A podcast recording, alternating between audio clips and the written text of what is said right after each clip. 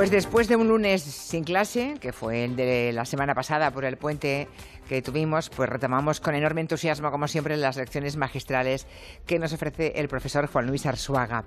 Profesor, buenas tardes. Hola, qué buenas tardes. Todo un privilegio conocer de primera mano las dos grandes preguntas de la humanidad, ¿no? Esa de quiénes somos y de dónde venimos, interrogantes que cada semana nos va desvelando nuestro paleontólogo más universal, catedrático de la Complutense y codirector de Atapuerca y, bueno, y director científico del Museo de Evolución Humana de Burgos. Fíjense, con todo este lío existencial que tiene el profesor Arzuaga, encuentra un ratito aquí los lunes para venir a ilustrarnos, ¿no?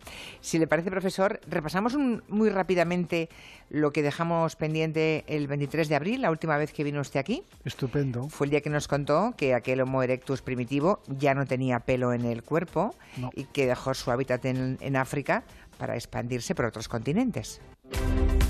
Todo nuestro pasado evolutivo está en África y además está en el mundo tropical. No hay una emigración, lo que es una expansión. Simplemente con que cada generación, los hijos, se alejen del lugar donde nacieron, eh, pongamos 100 kilómetros. Quiero decir que de una manera que apenas es percibida, eh, es posible emplear mucho la distribución geográfica de una especie si esa especie le va bien. Georgia está, están en Eurasia ya. Ahora bien, en ese momento, ecológicamente, la fauna con la que se relacionan no es completamente ajena a la de sus antepasados. África está, eh, su continente unido a Asia, eso no hay que olvidarlo, por un corredor que es la península del Sinaí, toda la zona de Israel y demás. Por ahí se llega hasta Georgia. Nos encontramos por primera vez a los humanos fuera del continente que, ha sido nuestra cuna y además podemos imaginar que ya no tenían pelo. Y la razón es que tenemos un sistema de eh, termorregulación, de, mantener, de controlar la temperatura corporal que está basada en el sudor. Cuando el, sudor cubre nuestra piel, por eso no, no, no tiene que haber pelo, la pilosidad es incompatible con este sistema de refrigeración. Los humanos así pudieron escapar de la sombra, literalmente. Y todo gracias a que perdimos el pelo. Así salimos de la selva y acabamos en Georgia. Ya son más altos eh, desde la estatura hasta el tamaño del cerebro. Alguien podría decir que es un Homo habilis evolucionado, ponerle un nombre propio y llamarlo Homo georgicus, como se lo ha llamado, o considerarlo un Homo erectus primitivo, ¿no? Ahí la dejamos y siempre lo dejamos con mucha pena porque nos hubiera gustado que siguiera contándonos, ¿no? Es como la historia de, em, las mil y una noches, profesor Arzuaga, que cada día nos cuenta usted una historia, pero que es ciencia y nos quedamos con ganas de seguir el hilo de esa historia. ¿Estamos, por tanto, en el Homo habilis o el, o el Homo erectus, ¿no? Ya, sí, ya hemos llegado a la primera especie cosmopolita, la primera especie universal que vive en todo el viejo mundo, en los tres continentes, que es el Homo erectus. O sea, que ya se ha distribuido por los tres continentes. Em, hablamos en su momento de, esa termorregulación que le permite salir de los bosques, ¿no? El hecho de poder sudar.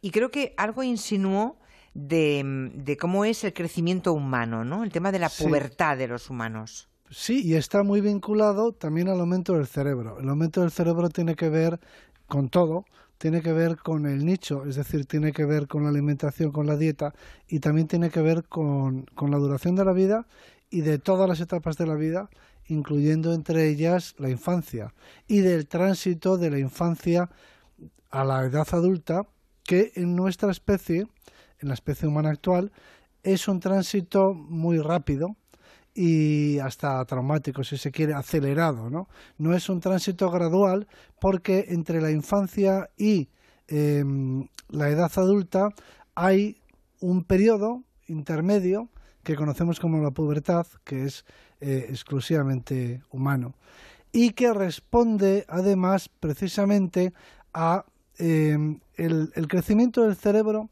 y lo que lleva consigo, es decir, un periodo de aprendizaje prolongado, mucho más largo. Así que eh, hace falta socializar al, al individuo. Eh, básicamente el aprendizaje consiste en aprender a vivir en sociedad y cuando las sociedades se hacen más complejas eh, y el cerebro se hace más complejo también y más grande, pues hace falta más software diríamos utilizando la analogía informática, y ese software tiene que irse instalando. Así que lo que básicamente lo que aprende un niño es a, vivir en sociedad, a relacionarse, a, a ser un ser humano. Y eso lleva mucho tiempo. No es tanto la inteligencia pura, digamos, ¿no? Los niños enseguida alcanzan un nivel de inteligencia, por ejemplo, una capacidad para las matemáticas que es comparable a la del adulto.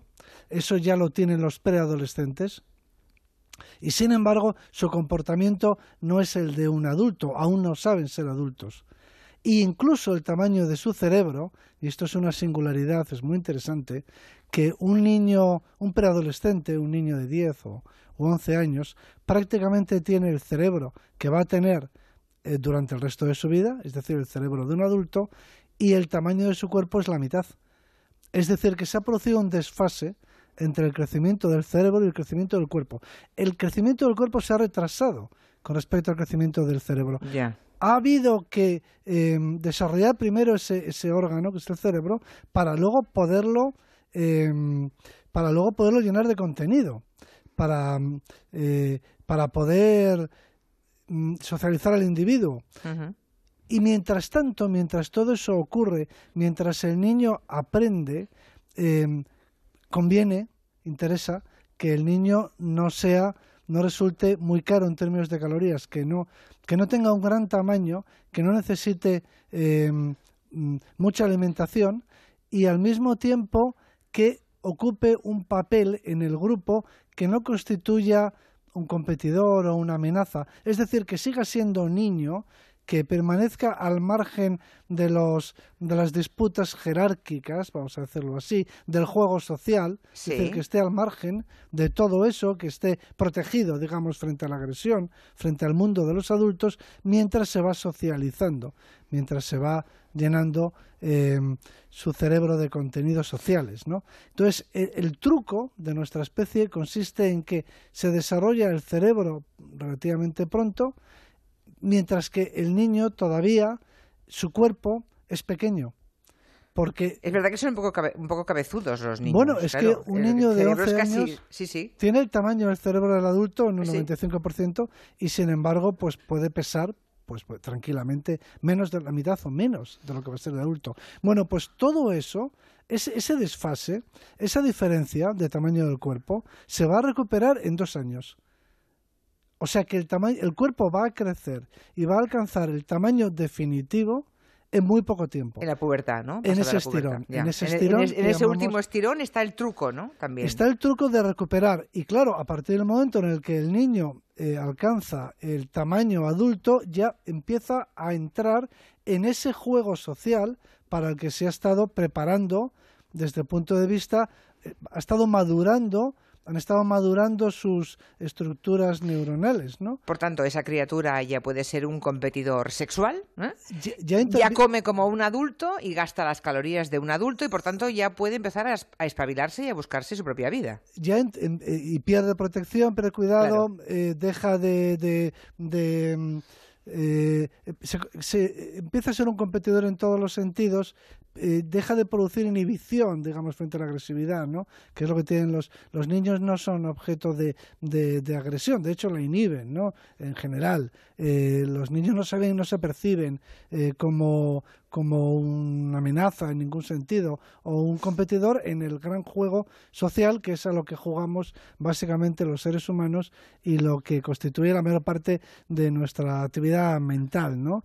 Participar en ese, en ese juego que es la sociedad interacciona con otros humanos. El otro día, profesor, no sé quién me dijo, planteáselo, porque estábamos hablando, estábamos con una, persona de, la radio y estábamos eh, precisamente, y hoy que habla usted tanto de socialización, ¿no? Ese tiempo que las sociedades de humanos deben tomarse para que sus crías aprendan todo lo que deben aprender, ¿no? ¿Sí? Y, y, mm, alguien me planteaba la duda, si cogiéramos a una de esas criaturas y la dejáramos en un bosque, ¿eh? no le faltase de nada, pero nadie le enseñara nada, su cerebro qué podría hacer si, si, esa etapa de aprendizaje no existiera. O sea, dejamos a un humano mm, a distancia, cuidado, ¿eh? Así que no le falte de nada, que tenga toda la alimentación. ¿Andaría derecho? Es, bueno, sí, eso, eso sí, porque eso es desarrollo anatómico, pero, pero el cerebro humano es un cerebro social, es decir, que se desarrolla en un, en un ambiente, en un ambiente que, que estimula ese desarrollo.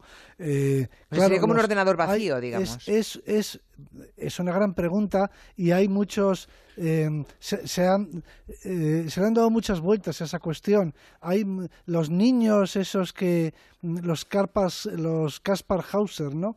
Eh, hay eh, en la literatura eh, aparecen niños como el Mowgli del, libro, de la selva, que no han sido socializados y de cuando, cuando aparecen niños que, de los que se dice que han sido criados por los lobos y demás, ¿no? Si la literatura lo resuelve de una forma, pero la ciencia nunca me ha respondido a esa pregunta. Claro, porque un individuo que no ha recibido ninguna ninguna estimulación social, pues seguramente no tendría un desarrollo social, ya sería irrecuperable, no, no podría adquirir un lenguaje. Ese es un experimento cruel que efectivamente nadie va a hacer nunca, está claro. Nunca. Pero lo más seguro es que no eh, eh, una vez superada la etapa crítica de la socialización, pues no eh, hay, un, hay un periodo crítico para aprender un idioma, por ejemplo en el que es más fácil hacerlo, pero también el, cerebro tiene una plasticidad. las conexiones neuronales se van produciendo y se van formando a lo largo del tiempo, va madurando, digamos, nuestra personalidad. Y eso, eso, eso se desarrolla a lo largo de la etapa infantil y si, y si no hay ese desarrollo, porque no hay... es, es, el ambiente, es, eh, como, como se ha dicho alguna vez, hace falta toda una tribu, ¿no? Para, para educar a un niño. Para educar a un niño. Pues es, es el medio. Fascinante. Estamos hablando que esto ya estaba ocurriendo hace un millón de años. Bueno, pues ¿Un millón de con Homo erectus, y todo esto era para decir que por lo que sabemos, en Homo erectus todavía no se ha llegado a esa etapa. Que ah. hay que hay que esperar un poco más. El cerebro todavía no es lo bastante grande. Eso vendrá a partir de Homo erectus. Casi todo lo que tiene que ver con nuestra, con nuestra mente, con nuestra mentalidad incluso, ¿no? Con, con, nuestra, con nuestra inteligencia, con nuestras capacidades eh, cognitivas. Todo lo que tiene que ver con nuestro cerebro básicamente es empieza en Homo erectus Empieza ahí, ahí es donde empieza, pero luego se va desarrollando. En, en Homo erectus, el cerebro solamente ha doblado al cerebro de un chimpancé, por ejemplo. Solo es el doble. Solo es el doble. ¿Y ahora cuánto es respecto pues al chimpancé? El triple. El triple. Básicamente. O sea que nos falta todavía un salto para, eh, para convertirnos en, en, lo que somos. Eh, ahora bien, ya es un cerebro que tiene un tamaño considerable y por lo tanto supone un gasto energético considerable. Y ese es un tema, es un tema muy importante para entender la evolución humana, porque eh, nuestro cerebro es tres veces el cerebro de un chimpancé. Eso quiere decir que es mm, pues tres veces más caro de producir. Las cuentas no son tan exactas, pero hay que producirlo y hay que mantenerlo. Es decir, que el cerebro... O sea, consume una cantidad ingente de energía que tenemos que meternos por la boca. Que se puede, que está cuantificada. En un chimpancé el cerebro para empezar ya la, la, la, la creación, el desarrollo del cerebro, lo que es la producción del tejido nervioso, eso supone una inversión, es una inversión en términos energéticos, pero luego simplemente para mantenerlo funcionando, el cerebro de un de la economía del cuerpo, el cerebro de un chimpancé eh, más o menos eh, eh, absorbe el no llega al 10% del, del metabolismo basal. El 10%. ¿Y el cerebro humano? Pues al menos el 20%. El 20%. Eso quiere decir que destinamos muchos recursos energéticos, eh, muchos recursos metabólicos. Eso es el dinero, con el que es, el dinero, digamos, biológico, ¿no? El metabolismo. Nosotros necesitamos obtener, y eso no es fácil cuando se ve en la naturaleza, necesitamos obtener pues un número de calorías. Eh, si necesitáramos obtener más calorías, pues no lo conseguiríamos tal vez, o no lo conseguirían nuestros antepasados y no podrían vivir. Eh, el, consumo, la obtención de las calorías es el problema eh, fundamental. Y luego hay que, esas calorías hay que, hay que distribuirlas entre los, los grandes sistemas del cuerpo, que son esencialmente tres. Por una parte tenemos el sistema digestivo. Sí. Por otra parte tenemos el cerebro. Sí son los tres grandes capítulos de, del presupuesto, ¿no? ¿Y el tercero? Y el tercero son los órganos eh, vitales, como puede ser el hígado, el corazón, riñones y demás, ¿no? Eh, donde ahí no se puede ahorrar. Eh, de forma que solamente se puede jugar dentro del presupuesto metabólico del, de, de, un individuo, de un mamífero, solamente se puede jugar con dos apartados, dos departamentos, que son lo que destinamos a cerebro, el gasto en informática, podríamos llamarlo así. Exacto. Y lo que dedicamos... En I más D, en I más D sería, ¿eh? En I más D, y lo que dedicamos a a, la, a, procesar la información, a, convertir el alimento en energía, el tubo digestivo.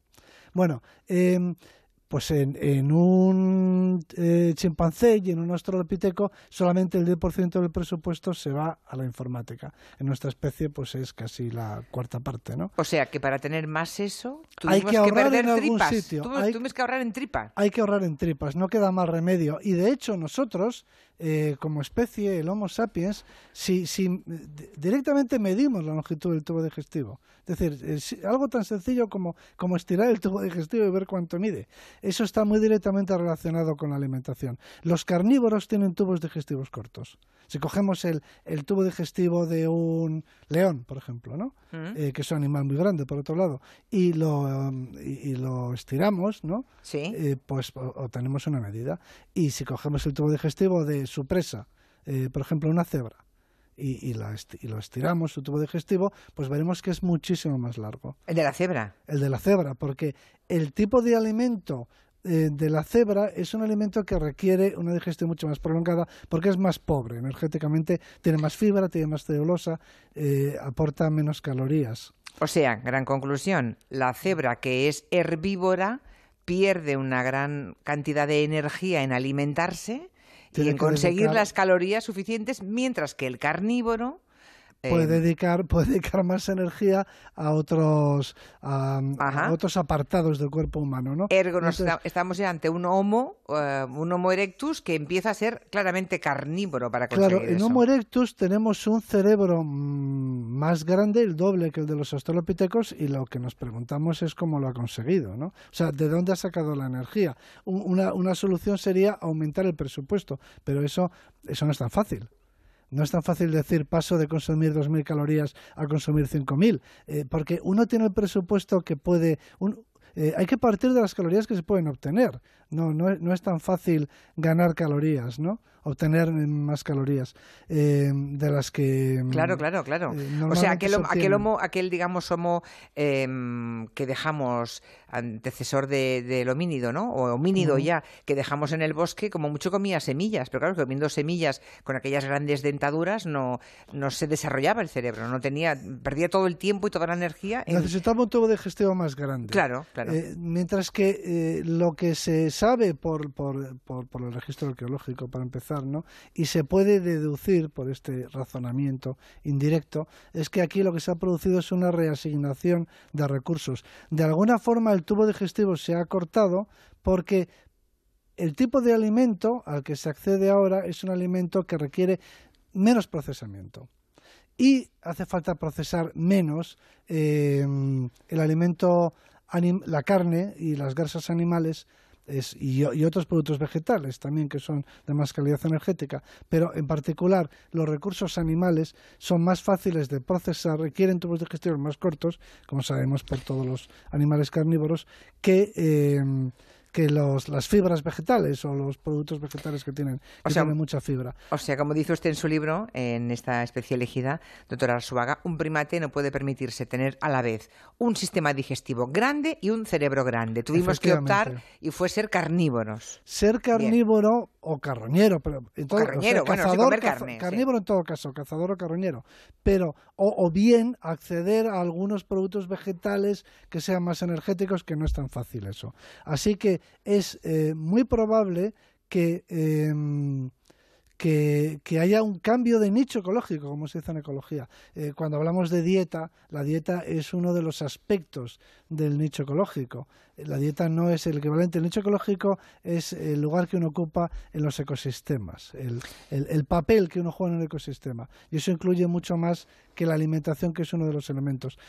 El nicho ecológico de un cazador pues incluye recorrer distancias más largas, tener territorios más amplios, por ejemplo, que el de un recolector los cazadores necesitan moverse en espacios más grandes, ¿no? Y todo se va relacionando. Eh, eh, por ejemplo, e, ese cuerpo más alto, esa zancada más larga.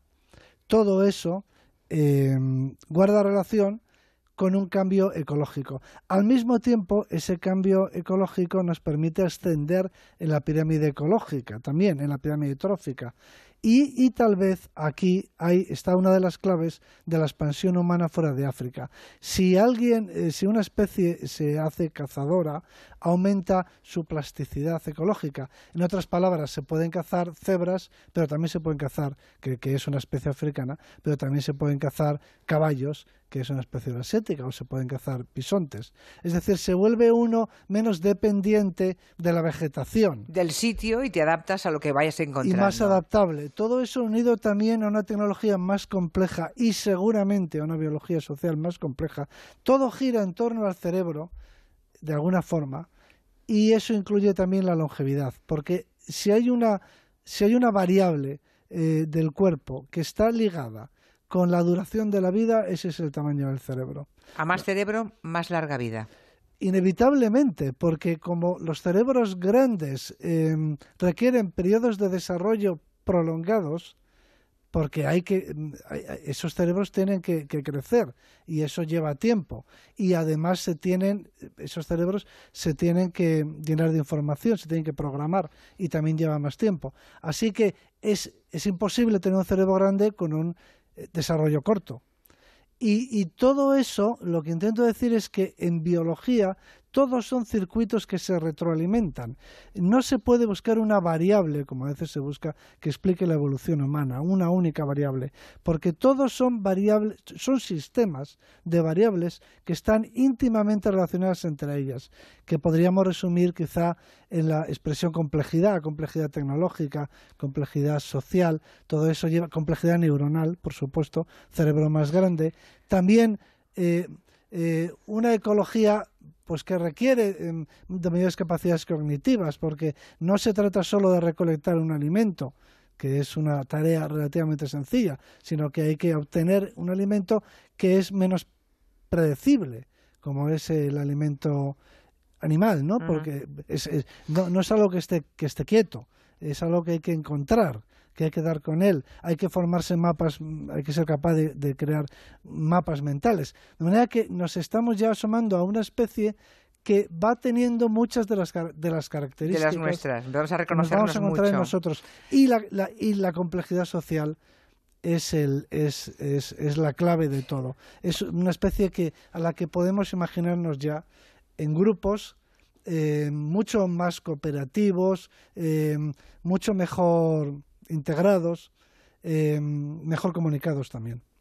Mejor comunicados, integrados, y hablamos de un hombre o de una mujer, y hablamos de, una, de la especie ya más socializada, ¿no? que vive con ese instinto gregario que hoy no es tan, tan común y tan familiar. ¿no? Sí, Por cierto, entonces se ha producido ya, aquí tenemos una de las bisagras de la evolución humana. Ya. Y lo que vamos a ver a partir de ahora es, es ya eh, digamos, lo, lo, moderno, la parte moderna de la evolución humana. La parte moderna que empieza hace un millón de años. La parte moderna casi la podemos empezar por el final y ir hacia atrás. Vale. Pero quiero decir, ahora empieza la evolución de los neandertales, el, capítulo final y fascinante de la evolución humana, que es eh, esta evolución de dos especies, hay otras más, pero dos especies van a, van a adquirir el, el, el, protagonismo de esta historia. ¿Qué son? Que son los neandertales y que somos nosotros.